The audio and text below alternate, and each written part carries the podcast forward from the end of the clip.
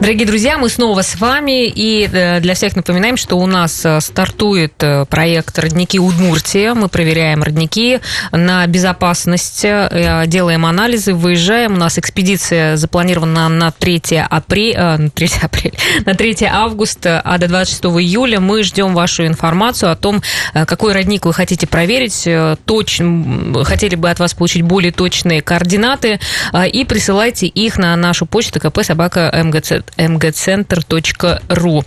И наша команда отправится, чтобы узнать, насколько э, хорошая вода в этом роднике. Э, надеюсь, что эта информация для вас э, будет полезной. А вот как раз по поводу здоровья мы сейчас еще и поговорим с нашими гостями. У нас в студии заведующий отделением медицинской профилактики Республиканской клинико-диагностического центра Светлана Вениаминовна Шабардина. Здравствуйте. Шабардина. Шабардина, простите, да. И главный врач Республиканского центра директора э, медицинской профилактики Минздрава Удмуртии Наталья Александровна Шишкина. Здравствуйте. Добрый день. Да, мы э, ждем ваших э, комментариев по поводу того, как вы переживаете жару, трудно вам или нет. Ну, вообще, на самом деле, конечно, я, насколько знаю, в это время повышается риск гипертонических кризов, тепловые удары тоже могут случаться. Но вообще, ну, как бы не, многие жалуются на то, что самочувствие ухудшается. Вот как раз давайте мы с этого и начнем. Вообще, почему организм так плохо переносит жару? И правда ли это? Увеличение температуры воздуха создает повышенную нагрузку на организм. Особенно мы это ощущаем, когда жара длится более трех дней подряд. У нас уже получается две недели практически, да? Да, поэтому это все ощутимо, и никого не удивлю, если скажу, что мы банально перегреваемся. Что происходит с организмом? Организм начинает сильно потеть. Это адаптивный механизм для того, чтобы увеличить теплоотдачу и охладить поверхность тела. А вместе с потом выходят и жидкость, и минеральные соли – Поэтому идет ослабление тонуса сосудистого русла, и необходимо восполнять вот эту потерю воды и минеральных солей. То есть не жир плавится, да? В надежде, спросила я. Мы теряем именно жидкость, именно воду, воду и соли, да. Ну, вот самые, самые такие проявления уже серьезные от перегрева – это тепловой удар или солнечный удар. При солнечном ударе на организм человека действует солнце, именно нагрев непокрытой головы способствует солнечному uh-huh, удару, а тепловой удар – это общее общее такое воздействие на организм, общий перегрев организма, когда человек долгое время находится на жаре, если на нем одежда, которая способствует перегреву. И чем это проявляется? Особенно подвержены этим состояниям дети, беременные женщины и пожилые люди – Симптомами являются слабость, вялость, головокружение, головные боли, может быть вплоть до обморочных состояний. Дети становятся вялыми, капризными. Слушай, ну а что, солнце уходить? Так-то в квартирах ведь тоже очень душно. Солнце уходить, плохо. да. И первая есть... помощь как раз является перенести человека в тень или сопроводить его, если он может ходить, да, в прохладное помещение. Ну, а если кондиционера нет, э, получается, прохладного помещения сейчас нет, а насколько это тоже а, небезопасно? Ну, в основном у нас сейчас все помещения, все магазины, все кафе. То есть магазины, они, ну, не да, у всех просто прямо дома человека за, ну, заводим в магазин или в кафе для того, чтобы именно его поместить в прохладное место. А есть какие-то способы, ну вот если нет кондиционера, то есть ушел с солнца, с улицы, пришел домой, а там пекло, то есть нагорелся дом, а, то вот какие-то, может быть, есть способы, которые могут также охладить а, тело? Ванну залезать в холодную? Да, да, можно, кстати, и если состояние позволяет, то угу. можно под прохладный душ, но чтобы он не был тоже холодным, потому что перегрев, ой, а, переохлаждение организма нам тоже не нужно. А, обязательно нужно дать доступ воздуха человеку и обязательно поить водой. Можно обтереть влажным полотенцем, можно сделать компресс на лоб, можно смочить волосы. То есть при каких-то таких серьезных моментах, когда уже чувствуют, что не помогает, обязательно вызвать скорую помощь. Угу. То есть это может быть серьезно чем-то закончиться, да? Да, да, конечно. Вам, наверное.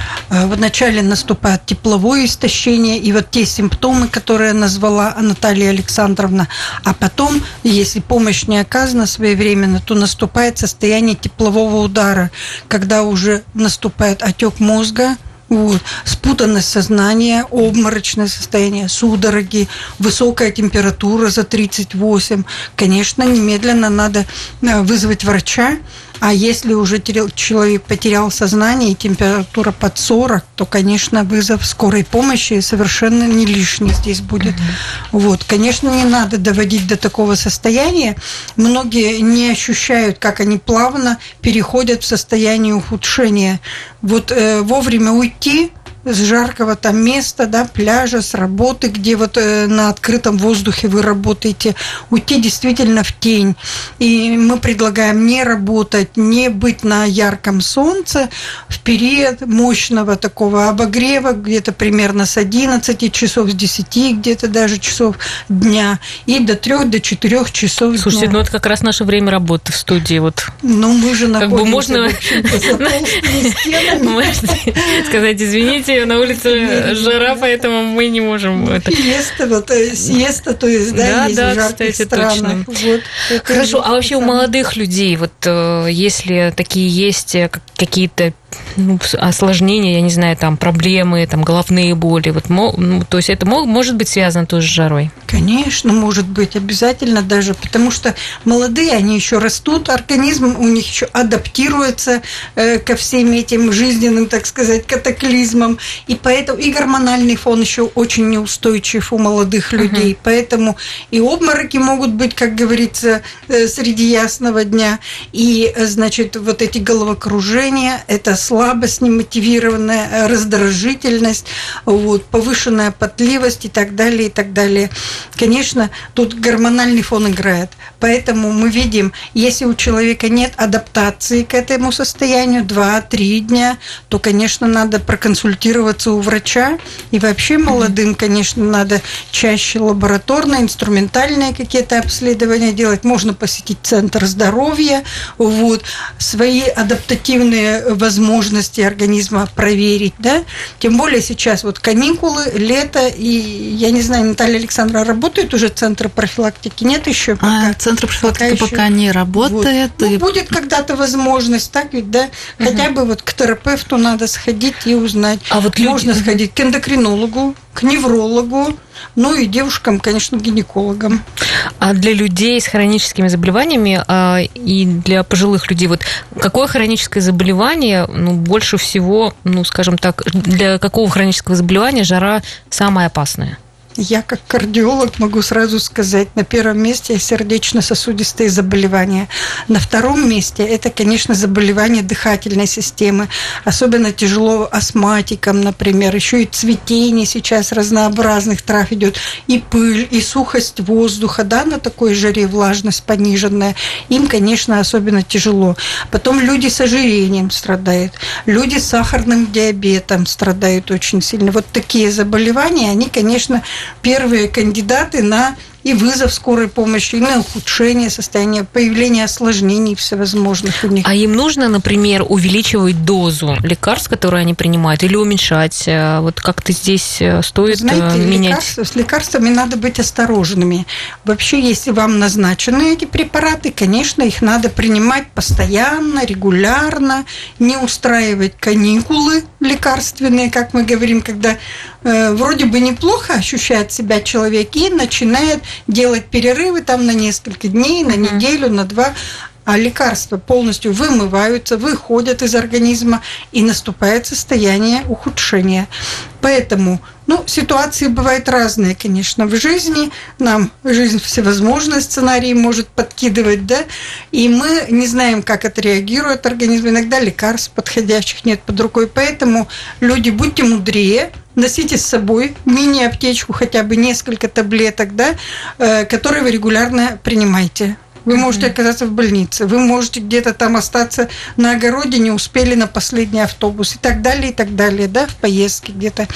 Поэтому всегда лекарства с собой. Но э, если вы решили сменить дозу, сменить препарат, надо вот эти моменты заранее обговаривать с лечащим врачом, тот, который вам назначил. Есть еще инструкция в коробочке с препаратом, и тоже не лишний вот иногда на нее взглянуть, почитать.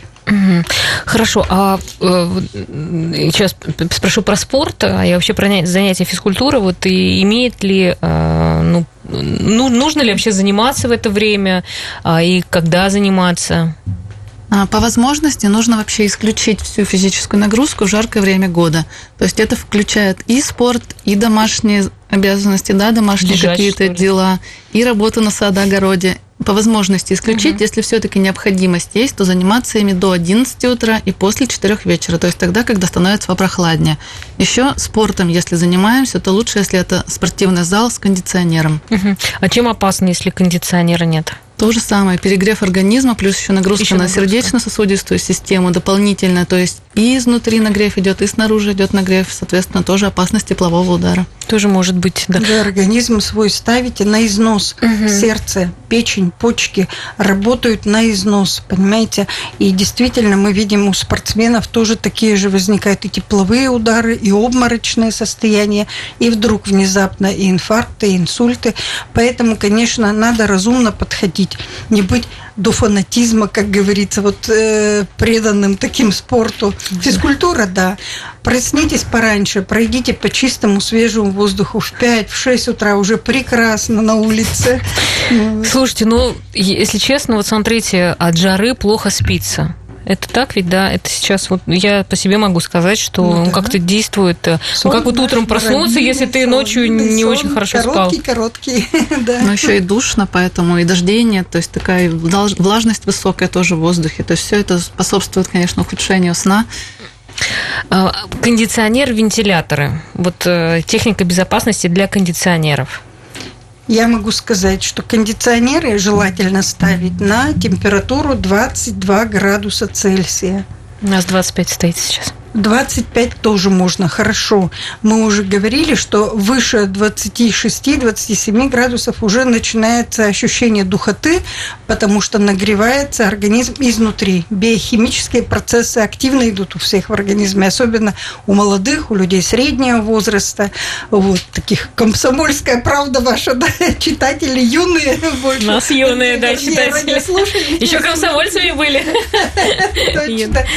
Поэтому мы за юных, мы за молодость, за здоровье, за, за физкультуру. Ну, то есть ставить а, на 20, 22, 22 да. градуса. А Это вот, вот смотрите, в автомобилях, да, тоже включают максимально холодный воздух, поток воды, э, воздуха идет, и люди что? Заболевают. заболевают. Очень часто, кстати, очень простывает часто. под э, Нам и пульмонологи говорят, что не надо у холодного кондиционера находиться по несколько часов, иначе бывает болезнь, пневмония, бронхит, фарингит, все, что хотите, связано именно с простудой. Да, ну, вентиляторы, я так понимаю, они такие а, опасные. А ну, они же гоняют... Они не опасные, они, конечно, перегоняют горячий воздух, но они усиливают э, испарение с поверхности нашего тела, понижая влажность да, кожи, они как бы способствуют тоже охлаждению организма.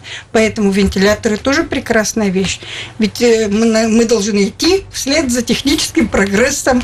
Э, по возможности, конечно, надо приобретать вот вентиляторы, да, небольшие, можно даже настольные, э, на прикроватную тумбочку ставить. Вот вы говорите, тяжело ночью спать. Я, например, лично сплю рядышком вентилятор, например. Э, вот. И, э, значит, есть специальная одежда сейчас спортивная, которая тоже помогает быстрее, быстрее уйти поту с кожи, и таким образом охлаждение быстрее происходит. Ну, где-то уже совсем из области фантастики, значит, уже есть костюмы, которые которые э, пронизаны тонкой, как говорится, э, проволочкой, которая охлаждает наш организм. Может быть, через лет 10 и до нас дойдет, потому что техника идет в прогресс. Хорошо, мы про охлаждение организма поговорим в следующем блоке нашей программы, в частности, про то, э, мороженое в помощь или нет. Поэтому дождитесь, если вы тоже такой же любитель мороженого, как и наш редактор. Но мы вернемся в студию, друзья, продолжим наш разговор, не переключайтесь. Итак, мы снова в эфире, друзья. Мы говорим сегодня про жару, как спастись, помогает ли в этом деле мороженое. И с нами сегодня э, в студии э, заведующая отделением медицинской профилактики Республиканского клинического диагностического центра Светлана Вениаминовна Шабардина, главный врач Республиканского центра медицинской профилактики именно здравого Удмуртии Наталья Александровна Шишкина. Ждем ваших вопросов, звоните, или все там уже от жары даже не могут поднять и набрать номер телефона, а это просто 94 50 94, вайбер 8 912 007 08 06. Так вот, что же про мороженое? То есть, ну, стоит можно или нет? Мороженое. Что мы о нем знаем? Что мы о нем знаем? Вкусное, ну... сладостное, как говорится, ощущение детства. Да? И каждый взрослый не против совершенно полакомиться.